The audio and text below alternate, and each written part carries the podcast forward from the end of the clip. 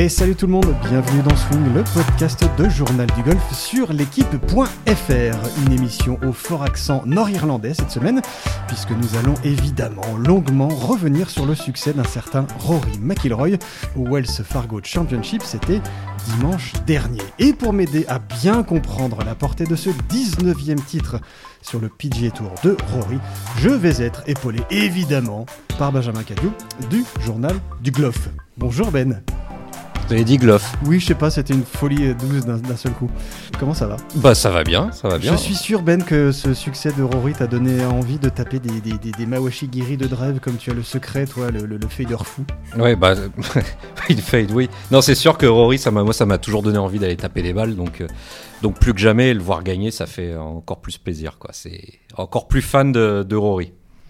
Bon, c'est sûr qu'on va pas être tout seul, Ben, euh, à analyser euh, plus en profondeur ce succès de, de, Rory. Et pour rentrer dans la, la, vraie fine analyse, parce que nous, on est un peu des gros bourrins, euh, ben, on va joindre notre coach préféré, notre coach adoré, Guillaume Biojo, qui est le directeur du golf du Vaudreuil et qui est aussi le responsable de la future JDG Academy. Bonjour Guillaume. Bonjour messieurs. Et évidemment, Guillaume, si on, si, on a, si on fait appel à toi, c'est pour essayer d'analyser un peu plus en profondeur ce succès de Rory McIlroy. Bon, et mine de rien, ça faisait quand même un an, six mois et six jours. Oui, ça faisait 554 jours que Rory McIlroy n'avait pas soulevé un trophée depuis novembre 2019 et le HSBC Champions de Shanghai. Et alors Guillaume, je vais rentrer directement dans le vif du sujet. De ton point de vue d'entraîneur, voir Rory regagner après une période si creuse, c'est surprenant ou finalement c'est assez logique vu le calibre du bonhomme? Oui, bah, vu, vu, vu comme tu dis très justement, son calibre, on sait que c'est quelqu'un qui a un niveau de jeu qui, euh, est tellement élevé par moment que, que bah, s'il est, euh, s'il a mis sur tous les voyants dans le vert et qu'il est un peu sur en on, euh, bah, ça, donne des choses exceptionnelles comme, comme ce qu'il a fait ce week-end et qu'il peut gagner à tout moment si les choses vont un peu mieux. Bon, ce qui, était, ce qui est vraiment intéressant avec Rory, c'est l'espèce de, de, franchise qu'il a d'analyse sur lui-même. C'est pas quelqu'un qui est réputé pour avoir une langue de bois très, très, très étendue, on va dire. Et on l'avait entendu vraiment, presque littéralement perdu techniquement au dernier Players Championship. Il avait manqué le cut de quasiment 10 coups, enfin même de 10 coups. Et il avouait sans tourner autour du pot qu'il avait un peu trop cherché à gagner de la puissance, le fameux effet Bryson de Chambaud, et que son swing était, était carrément hors de contrôle. Et je le cite, il était trop plat, trop long, trop en rotation. De ton point de vue, Guillaume, qu'est-ce qui déconnait dans le swing de Rory? Bah, Un petit peu ce que tu as dit, mais je voudrais surtout revenir sur ce que tu as dit, qui est pour moi hyper important, c'est qu'effectivement, Rory McIlroy, il ne se raconte pas d'histoire. C'est quelqu'un qu'on adore écouter parce que on sait que euh, il va dire ce qu'il ressent et il va pas essayer, que ce soit vis-à-vis des médias ou n'importe qui, il va pas essayer de raconter, de se raconter d'histoire et de raconter d'histoire à qui que ce soit. Euh, donc c'est ça qui est absolument génial avec lui et c'est aussi une de ces, je pense que c'est pour ça qu'il est si fort, c'est que comme il se raconte pas d'histoire, bah, il va directement là où il faut pour, pour progresser. Euh, oui, effectivement, Rory qui déjà tapait très fort, bah, comme tout le monde, hein, quand tout le monde a vu Bryson taper extrêmement fort, tout le monde a voulu un peu euh, essayer de, de, de, se rapprocher de ce qu'il faisait parce que parce qu'il y a cette fameuse stat qui fait que qui dit que ceux qui tapent le plus fort gagnent le plus d'argent. Maintenant, Rory tapait déjà extrêmement fort. Et, euh, et, effectivement, il avait, il, était énormément en rotation, qu'il est déjà. Il avait euh, beaucoup de vitesse de bassin qui coinçait un petit peu son club derrière lui, qui le mettait un peu trop à l'intérieur et qui l'obligeait à manipuler beaucoup, beaucoup la phase de club pendant la, la traversée, qui l'obligeait à un timing absolument parfait. Et quand on a autant de vitesse que Rory McIlroy, on a beau s'appeler Rory McIlroy, bah, de temps en temps, timing est un peu off euh, et c'est difficile de contrôler ce qui se passe. Guillaume Benjamin a évidemment une question pour toi, tu te doutes bien. Ouais, Guillaume, c'était même plus une ouais. remarque par rapport à, à, ce que tu disais. McIlroy nous l'a dit de nombreuses fois depuis le début de sa carrière, il nous l'a déjà dit en 2009. Il a son club qui est coincé derrière lui et dans toutes ces mauvaises périodes qui sont quand même très brèves avec lui, on, en reparlera plus tard, mais dans toutes ces mauvaises périodes, il a le club coincé derrière lui et ça vient, euh, si tu veux tout savoir, de sa passion pour le hockey sur gazon et le hurling. Vous savez, ce, jeu où on joue avec une canne vers le bas et ça, lui a donné un mouvement très plat de nature, trop plat. Donc c'est vraiment un défaut récurrent qui revient qui revient souvent. Euh, et justement, ma question, Guillaume, c'est quand même dingue, même à ce niveau-là, même euh, au top du top, les, les, les, mecs font toujours plus ou moins les mêmes fautes. C'est toujours des ces cycles autour des, mêmes fautes, non? Absolument. Si on prend l'exemple de, de Rory, comme tu le cites, mais même de Tiger Woods, en général, les joueurs ont toujours un, défaut récurrent qui, est installé, euh, qui s'est installé pour deux raisons. Un, comme tu le disais, c'est justement euh, un sport qu'ils ont fait euh, étant jeunes, ou aussi un corps qui, qui, fonctionne je ne vais pas dire pas bien parce que tous, tous ces joueurs-là ont un, corps qui fonctionne très bien, mais en tout cas un corps qui, bah, qui peut créer euh, certaines, certaines faiblesses ou certains défauts par moment qui sont, qui sont tout le temps récurrents. Et pour Rory, en plus de ce que tu dis, c'est quelqu'un qui a une vitesse de rotation euh, extrêmement importante, principalement du bassin, et qui a des bras qui vont un peu moins vite que la rotation du bassin. C'est aussi une, des raisons pour moi pour lesquelles de temps en temps il a un truc qui est un peu coincé derrière lui. Donc pour résumer, euh, les fautes qui, qui, qui, peuvent être créées de manière récurrente par les joueurs sont euh, un historique de mouvements qui sont eu étant jeunes avec un sport par exemple, et aussi un fonctionnement au niveau de leur corps qui, peut créer par moments ces, petites fautes.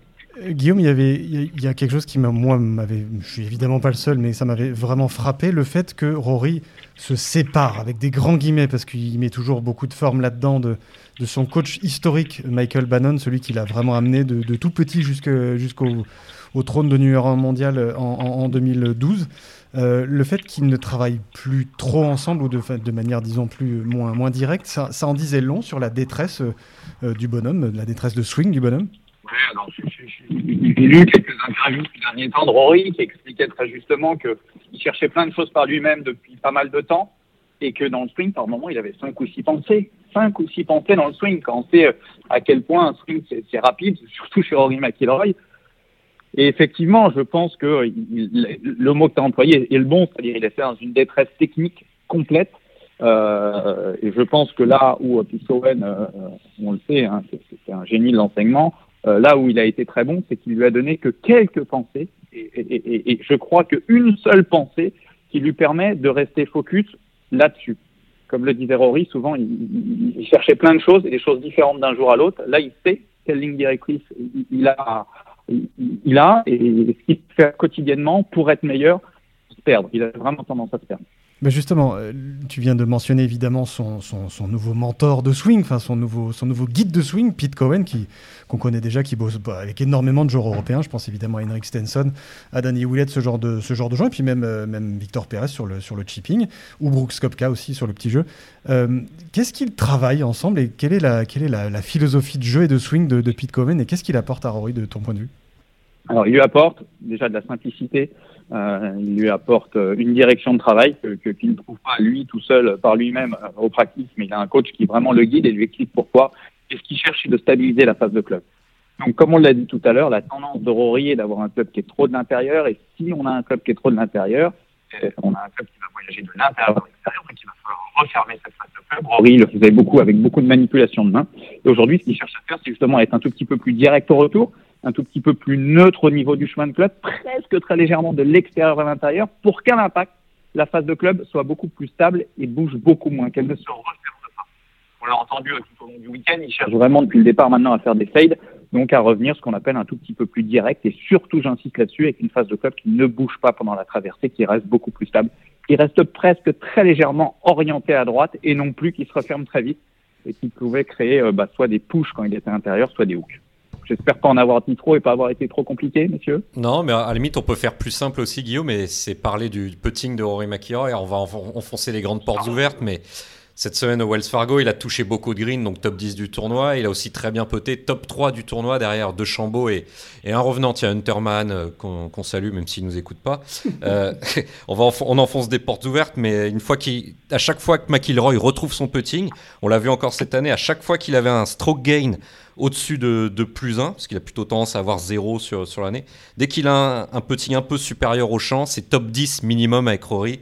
Ça s'est vu euh, par trois fois cette année. Donc, euh, au WGC, le, Workday où il finit, euh, il finit top 10, le AP où il finit top 5, si je dis pas de bêtises, et encore le Wells Fargo où il, est, il doit finir à plus 3 de, de stroke gain avec une victoire. Donc, dès l'instant où McIlroy retrouve un semblant de putting, que et bah, ça gagne ou ça fait ou ça, ou ça domine le champ quoi. Une petite remarque Guillaume sur, ce, sur son putting peut-être? Je ne peux pas être plus d'accord avec toi Benjamin sur ce sujet-là et je suis ravi que, que, que, tu, que, tu l'avances parce qu'effectivement tout le monde parle de son travail avec Pete Cohen, Pete Cohen, Pete Cohen qui bien évidemment a un impact et il l'a dit, il l'a dit en conférence de presse après. Mais moi je suis tout à fait d'accord. Pour moi le plus gros changement qu'il y ait dans le jeu de McIlroy, euh, c'est le putting C'est un, un, secteur du jeu qu'il travaille avec un certain Brad Faxon, qui, qui, est un des, l'un des meilleurs putters du, du, de, de l'histoire de ce jeu, qui est un des, un des gourous du putting, qui est un grand joueur du PGA Tour des années, on va dire 80-90, et qui l'aide énormément depuis quelques années dans le secteur du jeu. Absolument, et qui l'aide avec une approche particulière, c'est-à-dire quelqu'un qui, est un enseignant, comme vous le savez, comme, comme, comme tu l'as dit, Martin, ça a été un joueur réputé pour son putting. Et l'approche qu'il a avec, avec McIlroy est très très peu technique, mais beaucoup plus basée sur la routine, la lecture de pente et l'entraînement. Euh, l'entraînement et cette notion entre la bonne vitesse de balle et la bonne ligne. Donc c'est toute cette approche de la lecture de pente, de la routine, de tout ce qui se passe avant le coup, beaucoup plus que l'aspect technique. Euh, et, et, et, moi j'ai jamais vu euh, McIlroy peter comme il a peté ce week-end. Donc euh, donc je pense que effectivement, euh, je me répète, tout le monde parle du travail qu'il fait avec Pete Cohen. Bien sûr que, que ça l'aide et qu'il était complètement perdu au grand jeu. Mais pour moi, la plus grosse révolution qu'il y a, qu'il y a chez McIlroy, c'est son putting qui, euh, qui, pour moi, n'a jamais été aussi bon. On est, on est bien d'accord tous les trois. Et moi, j'ai une petite stat en plus de celle que Benjamin euh, a très justement amenée en avant par rapport à ce putting. Il est à 100% sur la semaine sur des putts à moins d'un mètre 80. C'est 43 putts et 43 putts dedans. Ça, c'est, ça, c'est assez dingue. Mais est-ce que, quelque part, la, la, forme du putting de Rory et cette espèce de confiance retrouvée sur les greens n'a pas un lien aussi quand même avec, euh, avec le fait qu'il soit beaucoup moins perdu euh, du, tee vers le green Enfin, je veux dire, c'est un, tout, normalement, tout ça. C'est, des engrenages qui s'imbriquent les uns les autres, non? Oui, ouais, bien sûr. C'est sûr que quand on est à, à 3 mètres pour birdie, c'est quand même plus sympa qu'à 5 ou 6 mètres pour essayer de récupérer un par. Donc oui, il est dans une dynamique générale qui est bien meilleure. Euh, et, c'est sûr que, ça aide et que, quand on putt pour, faire sous le par, quand on putt pour, pour, pour, pour birdie, c'est toujours plus agréable et plus, on est toujours plus en confiance que euh, les périodes où ça va très mal et où on est obligé de faire euh, de s'appuyer énormément sur le petit jeu pour faire des chip putts dans tous les sens. Et, et, c'est beaucoup plus beaucoup plus usant pour un joueur de, de sauver des parts que, euh, que d'avoir des potes pour birdie. Donc c'est une tendance générale qui effectivement est, est, à la hausse, une confiance générale dans l'ensemble du jeu qui fait que bah, la, dynamique est, bonne et, vers le haut. Il y, a un point aussi qui m'intéresse énormément et j'aimerais bien avoir ton avis de technicien, Guillaume. Euh, c'est la forme de balle naturelle de Rory, qui est ce fameux, ce fameux draw un peu prononcé qu'il avait l'habitude de, l'habitude de sortir dans ses premières années, dans ses années amateurs et évidemment dans ses premières années professionnelles. Et il expliquait euh, dans une conférence de presse d'après-victoire qui était encore une fois d'une, intelligence et d'une, richesse dingue, il expliquait s'être acharné à retrouver à tout prix cette trajectoire euh, naturelle chez lui, alors que les nouveaux drivers depuis quelques saisons visent à des trajectoires plus neutres, voire carrément en fade. Euh, Est-ce que c'est une tendance que toi tu, perçois, que tu as, tu, que tu as identifié sur, justement ces nouveaux clubs qui, interdisent presque ce genre de, trajectoire-là pour des joueurs comme ça? Oui, alors moi la tendance, et, et, et alors ça je, je, je l'ai lu mais très rapidement et j'ai été au, au, fond du sujet mais ça m'intéresse parce que moi au contraire, euh, ce que je constate un peu aujourd'hui, c'est que les drivers, ben, les drivers sont faits pour qui? Pour, pour les gens qui nous écoutent, qu'on respecte énormément, mais qui ont plutôt tendance, les amateurs, à faire du slice. Donc, euh, on sait que c'est l'ennemi numéro un du golfeur. Donc, en général, les phases de club sont faites aujourd'hui pour éviter un petit peu le slice et aider, aider, euh, aider à faire des draws. Moi, ce qui m'intéresse, et j'ai pas eu le temps de le lire, moi, la sensation que j'ai, c'est que, étant donné que les drivers sont créés de plus en plus pour éviter le slice et faire du draw, lui, son draw naturel, il a du mal à le contrôler. Vous voyez ce que je veux dire? Ouais, je pense que c'était peut-être dans cette, dans cette optique-là, mais moi je l'ai vraiment compris comme étant, euh, voilà, je, je n'arrive pas à retrouver, peut-être à contrôler euh, cette, trajectoire, cette trajectoire naturelle et, euh, et presque les, le, le, club marchait à l'envers de ce qu'il qu cherchait faire, ou alors accentuait mmh, peut-être un, une trajectoire un peu, un peu fofolle. C'est le fameux big miss de Tiger Woods dans l'autre sens. Quoi.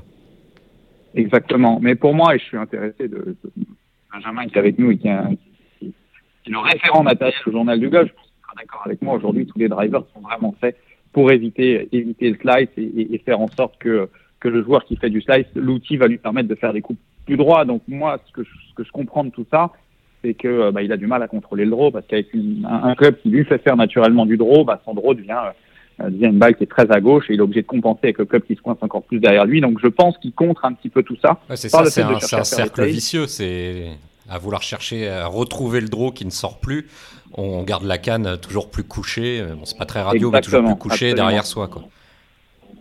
Absolument. Ouais, mais ça, c'est vraiment, ça, c'est vraiment une question de cycle avec Rory et tous ces bons joueurs. On vient un peu là-dessus, mais Nombre de fois où Rory a sorti des conférences de presse après des victoires, a dit bah maintenant je garde les bras devant moi pendant le swing et, tout va mieux. Mais c'est l'impression de retrouver toujours un peu la, même chose. Quoi.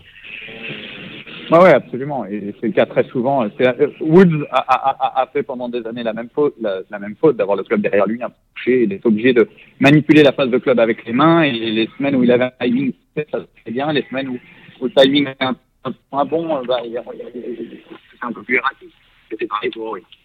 et juste pour compléter au niveau changement de matériel, parce que mine de rien, ça peut aussi expliquer les perfs. Euh, Rory McIlroy a changé, a changé sa série de fer. Il est repassé sur des lames qu'il utilisait en 2017, euh, une autre de ses bonnes saisons. Il est revenu à ses lames il y a quelques semaines. Il a également changé la couleur et, la couleur de son putter. Voilà, il, il, garde à peu près le même modèle, le modèle Spider mais en, finition hydroblast euh, pour les spécialistes de matériel. Mais bon, il y avait du nouveau aussi dans le sac et pas que, euh, pas que dans la technique. Du coup, Guillaume, au-delà de, ces changements de matériel qui, mine de rien, bah, on voit que ça peut quand même, euh, ça peut quand même avoir un impact sur, les performances de ce genre de joueur-là. Est-ce que, le, plus fou, au final, c'est pas de le voir regagner si vite alors que bah, les changements ils sont assez récents au fond dans son swing. le Players Championship, moi j'ai l'impression que c'était hier. Euh, de le voir complètement perdu euh, d'un mois sur l'autre et d'un autre mois sur l'autre, le voir dominer son sujet, revenir de l'arrière comme il l'a fait et, gagner, même si c'est un parcours que le parcours de Quailolo sur lequel il a déjà eu beaucoup de succès, hein, donc il est à l'aise, etc., etc. Mais de valider sous pression ce genre de changement, c'est assez fou, non Ça en dit long, quoi. Absolument. Je me suis fait la même réflexion en me disant waouh, déjà. Euh, après, oui, c'est effectivement mais on parle de Rory McIlroy, on parle d'un joueur qui, est exceptionnel, même le mot exceptionnel est faible. Donc ce genre de joueur, euh, quand il joue mal, ils, sont déjà, ils peuvent être déjà dangereux.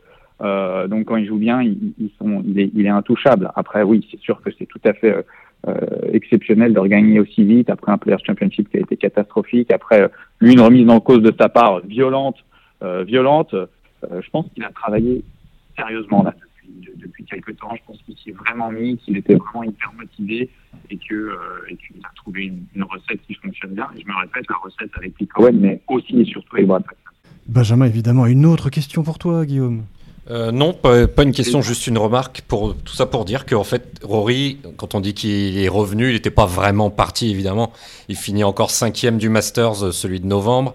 Il finit encore huitième du dernier US Open et il n'a qu'une seule saison sans victoire depuis, euh, depuis 2013. Donc euh, évidemment, on relativise tout ça. Euh, McIlroy était toujours là et avait même signé quelques, quelques top 10 cette saison. Et donc la saison dernière en majeur, comme on l'a dit tout récemment. Voilà, c'est tout. C'était juste pour dire ça, qui n'était pas vraiment parti Rory McIlroy.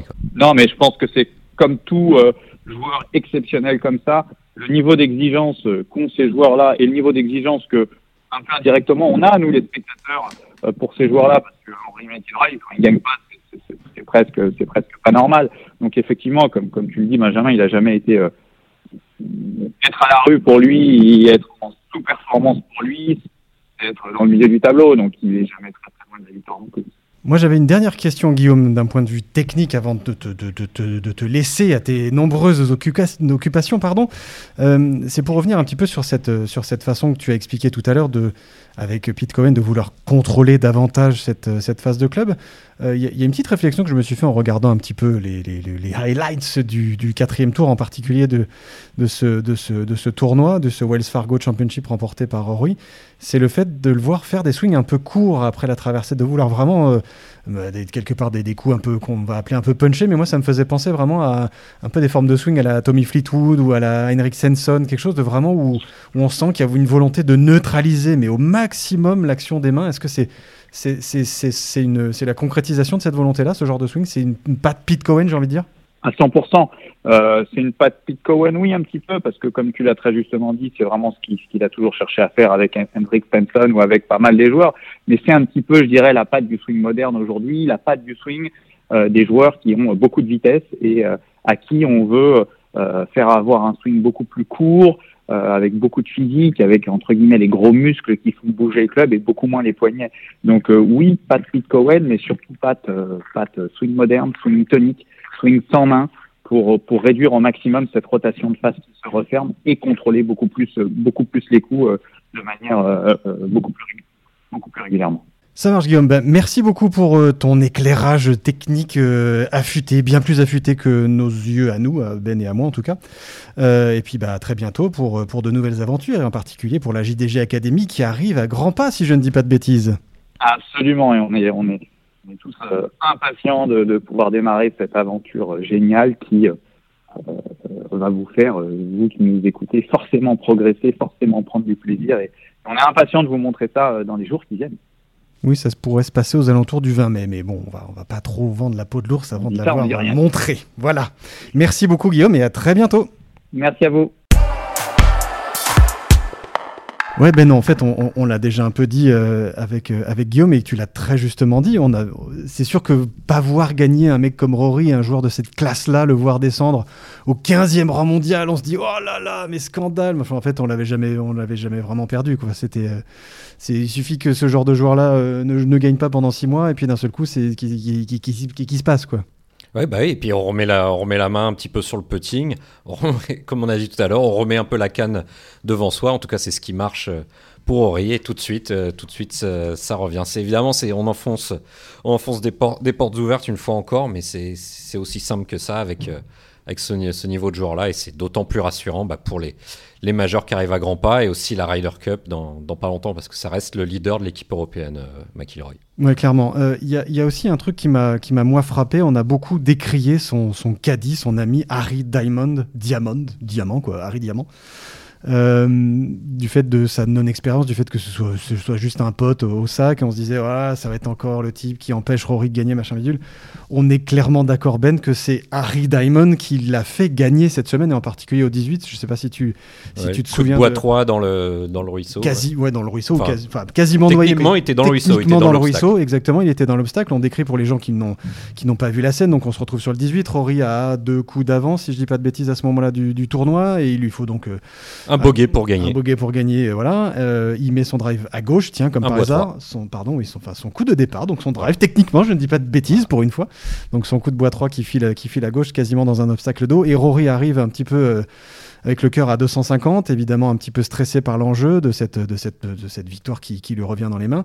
Après tous ces mois de galère, on les a bien expliqués. Et, euh, et tout de suite, il on le sent vouloir jouer le coup euh, dans l'obstacle d'eau, même si la balle n'est pas noyée. Mais on le sent vouloir jouer ce shot-là. Et c'est à ce moment-là où il y a une vraie discussion. Et tout de suite, son caddie, Harry Diamond, lui fait Oh là, les gars, détends-toi un peu, on va, on, va, on, va, on, va, on va péter un coup, on va respirer un peu et on va voir quelles sont les autres options. Et quelles sont les autres options? On les avait discutées pendant, je sais pas, un petit, un petit, une petite minute, une minute trente, on les va échanger, pam, pam, pam. Et finalement, le choix du drop est fait. Et donc, pour assurer, entre guillemets, euh, ce, ce, ce, cette fin de tournoi, ça, ça, a du sens, ça veut dire, ça veut dire beaucoup, mine de rien. Ça veut dire qu'il y a du dialogue et que le, le dialogue passe bien et que le dialogue est, est, efficace. On avait vu il y a quelques années avec JP Fitzgerald que le dialogue ne ne passait plus et ce qui avait provoqué la fin de ce duo qui a gagné 4 majeurs. Hein, si, si je dis pas de bêtises, ça, 4 majeurs McIlroy 4 majeurs McIlroy. Ouais, le, le, dialogue passait plus et là, visiblement, le, le caddie a marqué un point et c'est encore plus bon, bon à prendre pour l'avenir parce que Rory McIlroy veut continuer avec. Euh, avec cet ami, cet ami d'enfance qui est un, qui est un golfeur scratch. Euh, oui, qui est, un bon, qui est un bon golfeur, mais bon, un bon golfeur, ça fait pas forcément un bon caddie. Quoi. Surtout mais bon, le, le, le, le, débat était très compliqué. Il aurait pu jouer, euh, se recentrer dans le rough et ça aurait aussi très bien marché parce que le coup de fer, je sais pas si vous l'avez vu, Martin, ouais. mais il avait la balle, en, même après le drop, encore bien plus balle, la balle bien plus basse que les genoux et fallait quand même aller éviter le, encore l'obstacle d'eau qui était à gauche du green. Ouais, c'est un, un, trou qui, qui, a un monstre. Enfin, c'est un énorme par, un énorme parcade super compliqué avec. Euh, Donc il y avait un sacré débat, quoi. Donc non, non, belle, belle décision et ça va renforcer le duo McIlroy-Diamond pour les mois et, années à venir. Mais au-delà de, au-delà de, cette, cet épisode-là qui en dit long, comme, comme on vient de le dire, sur, sur la relation qu'ont, les deux hommes et sur l'impact quelque part du caddie à ce moment-là, qui a été, qui a été quasiment, décisif, quasiment décisif, il y a aussi la manière dont, dont Rory gagne, puisqu'il partait encore avec euh, deux coups de retard euh, à l'aube de ce, de ce dernier tour. C'était même la dixième fois qu'il revenait de l'arrière pour s'imposer sur PGA Tour. Ça aussi, mine de rien, c'est, c'est parlant, surtout quand on est entre guillemets en, en refonte de swing, à bosser son swing, à avoir essayé d'avoir les pensées les moins, les moins techniques possibles. Ouais, après, après, il, était sur le lieu idéal pour se relancer. Donc, euh, le parcours de Quayolo, comme tu as dit, Martin, il avait gagné en 2010-2015 et je crois, il, je crois qu'il avait un playoff aussi. Il a toujours bien joué sur ce parcours. Et comme il, comme il l'a dit de ses mots, c'est l'un de mes, l'un de mes parcours préférés l'un de mes endroits les préférés au monde. Donc c'était vraiment des, il, était plein de bonnes vibes. Il est très apprécié par le public. On le sent très encouragé, même encore plus encouragé que certains joueurs euh, américains. D'ailleurs, de toute façon, il est résident américain. Euh, son enfant est né là-bas, donc, euh, donc il, est, quasiment, il est quasiment américain. Donc c'était vraiment l'endroit idéal pour se relancer. Et c'est effectivement, pour revenir à cette histoire de drop, personne ne voulait voir une story à l'avant de Ved, la balle qui reste dans l'obstacle et euh, une troisième place euh, frustrante pour pour Rory. Quoi. Donc c'était vraiment le, scénario presque presque idéal. Et d'ailleurs, le, pour revenir aussi sur les, deux putts qui n'étaient pas faits sur le sur le green, il avait 12 mètres, mhm. deux putts à prendre pour gagner. ça a été fait, ça a été géré de, façon parfaite, quoi. Donc euh. solide le type. solide, mais mine de rien, toujours impressionné par par cet enjeu, euh, Rory a clairement euh, raconté, exprimé le fait que bah voilà qu'il a ressenti vraiment une, réelle pression à pouvoir euh, de nouveau s'imposer sur le PGA Tour.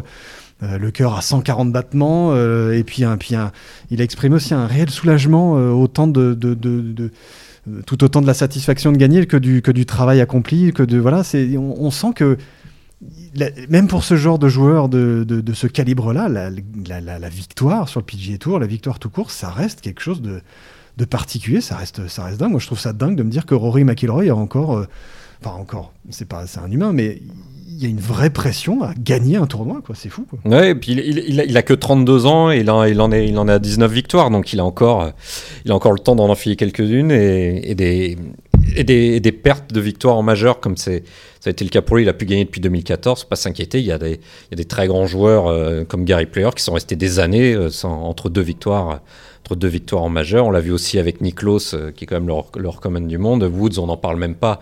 Entre, entre Torrey Pines et sa victoire au Masters, Martin, il y avait 10 ans. Oui, il y avait un peu de temps. Ouais. Moi, je suis nul en maths. 11 ans. Donc, donc, 2008, 2019, ça fait les, les, victoires en majeur, elles vont retomber. Et, et je sais pas si je vous coupe l'herbe sous le pied au niveau du conducteur cette oh, émission, tu mais peux me tutoyer déjà, puis tu peux me couper l'herbe. Vas-y. Voilà, il y a, y a, y a Kiwa, Kiwa, Island qui va arriver, l'USPGA, un majeur, euh, un majeur qu'il a déjà remporté sur ce parcours-là en 2012, sur un parcours très long. Donc, euh, non, d'un coup, d'un coup, tous les voyants reviennent, au vert pour le pour le Nord-Irlandais, quoi.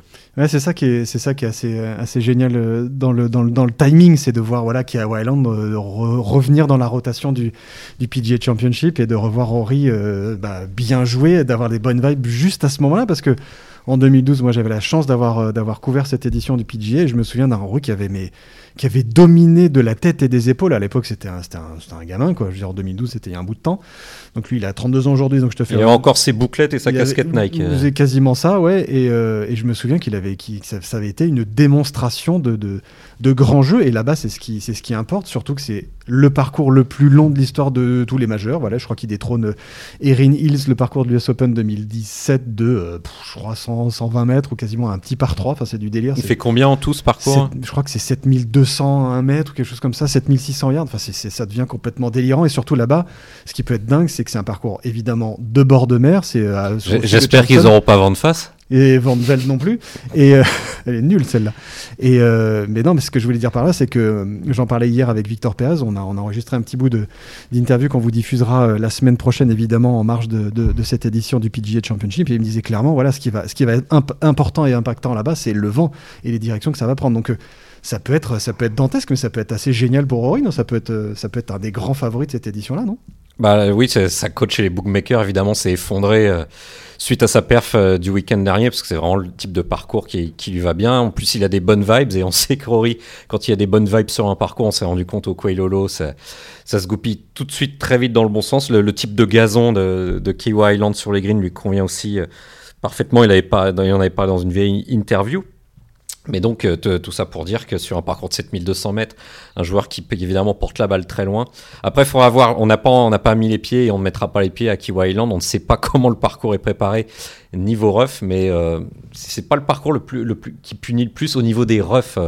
Martin, tout toi qui a mis les pieds sur le parcours. De, mémoire de 2012, donc ça remonte quand même un petit peu. Euh, c'était pas un parcours très punitif au niveau rough. C'est pas des roughs du S Open. C'est pas du tout des roughs du S Open, parce qu'on reste sur un PGA Championship. Évidemment, c'est pas le, la philosophie de, de, de, de, l'USG. Mais euh, l'idée, c'est que c'est plutôt un parcours type Links, mais avec des greens super bosselés, super bombés, donc qui demandent une précision assez redoutable sur les attaques de green. Euh, et, évidemment, tu rajoutes un peu de vent là-dedans, ça peut devenir vite euh, un, vrai, un vrai carnage. Mais je me souviens plus exactement, j'aurais dû regarder honte sur moi du score, euh, du score vainqueur de Rory en 2012, mais je crois que c'était relativement bas. Et j'ai vraiment un souvenir mais d'une démo absolue de, de, de, grand jeu du Rory. ben, je vais te poser la question à 200 000 dollars. Enfin, la première des deux questions à 200 000 dollars, donc tu vas potentiellement pouvoir gagner 400 000 dollars aujourd'hui, c'est pas rien. Hein, ton PL va être content. Est-ce que. Moins 13 le score vainqueur à l'USPGA, ouais, C'est pas rien. je me Devant David Lind. Et eh ouais, on l'a oublié de ah, ce, grand vieux David Lynn. Ce grand gars. Ce grand échalas. 8 coups d'avance. C'est échalas tout court, parce que grand échalas, c'est un peu too much. Euh, est-ce que c'est pas un peu. Alors, le début d'une nouvelle ère, je, je, je, pèse mes mots dans le mot ère, mais le début d'une nouvelle série, parce que tu l'as très bien dit il y a quelques, quelques minutes, Rory, il fonctionne par cycle, et quand il y a un cycle qui s'enclenche chez lui, quand euh, les choses se mettent dans le bon sens et qu'il est bien temps. Euh, en dehors du parcours, voilà, c'est un tout jeune papa, il vient d'avoir 32 ans, tout va bien pour lui. Et, sur le parcours, bah, voilà, il a retrouvé un semblant, de, un semblant de très très haut niveau, voire même du très très haut niveau. Est-ce que, est que ça peut enclencher quelque chose, lui qui aime bien justement euh, enchaîner les bonnes séries et se mettre, se mettre dans, des, dans des formes un peu redoutables comme ça, surtout au niveau du grand jeu? Non, c'est sûr que là, il s'est remis vraiment dans le sens, euh, dans le sens de la marche et, toujours cette histoire de, de, cycle. Vous voyez que pendant ce temps-là, Kopka est, encore blessé. Dustin Johnson s'est retiré de, du Byron Nelson. Il est également touché au genou parce que forcément, à force de faire des squats, on, on, abîme un peu les, les ligaments et, ce qui va, tout ce qui va autour. Donc euh, là, on se retrouve un peu sur, une, sur un cycle un peu plus McIlroy qui, de toute façon, comme on l'a dit, n'était pas vraiment parti. Et on, et on entend un peu moins parler de, du duo, par exemple, Dustin Johnson. Euh, Brooks Kopka. Et là, on a, on a Bryson de Chambaud qui rejoue bien également, qui vient de poster un top 10 malgré euh, sa boulette. Vous savez, il a voulu quitter le tournoi croyant avoir raté le cut. Finalement, il est rentré carrément chez lui, quoi. Il est rentré chez lui à Dallas. Et, euh, à Dallas, il est revenu sur le tournoi au Lolo pour finalement faire un top 10 et, reprendre la, tête de la FedEx Cup. Donc c'est des histoires de cycle, le sport de, très haut niveau de toute façon. Et, nous on l'espère parce qu'on adore Rory, c'est un joueur européen à quelques mois de la Ryder Cup. On en est très très euh, content. Et alors la deuxième question à 200 000 dollars, parce que bon là tu as gagné à peine 100 000, hein, tu n'as pas, été, euh, pas été très inspiré, en même temps ma question n'était peut-être pas forcément très inspirante. Ça, suffira pas pour m'acheter la maison au Vaudreuil. Non malheureusement bah, il faut demander à, faut demander à Fred Schmidt, ça, il, va, il va, te, va trouver quelque chose. Euh, bon, c'est le, le, truc que j'aime pas. Moi, j'aime pas qu'on me la pose, donc je la pose à quelqu'un d'autre. Ah Ton prono pour le PGA, justement, à, voir Rory comme ça. Euh, pointer le bout de son nez. Bon, tu, tu m'as parlé de Bryson de Chambaud. Tu, tu, vois quelqu'un d'autre, ce genre de joueur ou pas du tout J'ai regardé rapidement. Euh, j'ai fait tout simple. Pour les majeurs, pour pas trop se tromper, pas prendre de, de risques, vous prenez les meilleurs joueurs de la planète vous regardez s'ils aiment, s'ils aiment ce, type de parcours et puis donc euh, leur forme, leur forme du moment à l'instant T.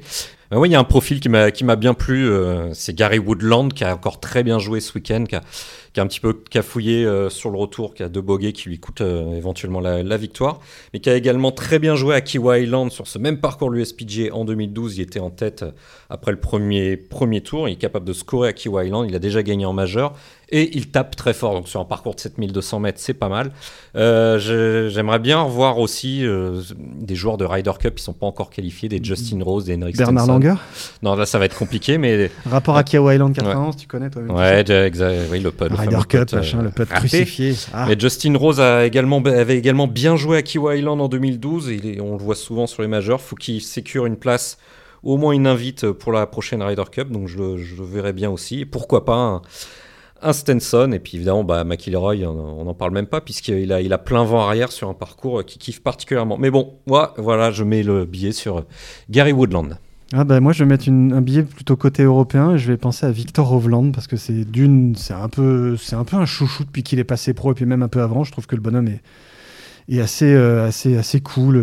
Il a un jeu assez complet voire même très complet. Il manque peut-être un peu de jus au niveau au niveau longueur et encore mais c'est un bonhomme qui est très très en forme et qui est en train d'assurer tranquillement mais sûrement sa place dans la future équipe européenne de Ryder Cup. Il y sera, je pense qu'il n'y a aucun problème. Le, suspense n'est pas très pas très grand, mais bon, il reste encore un bon un bon deux tiers de saison avant que avant que ça soit avant que ce soit acté. Donc ouais, moi, ce, profil-là, ce bonhomme-là me, me, me, parle pas mal, surtout sur un parcours comme ça qui quand même demande un peu de créativité, au-delà de taper très fort. Bon, on verra.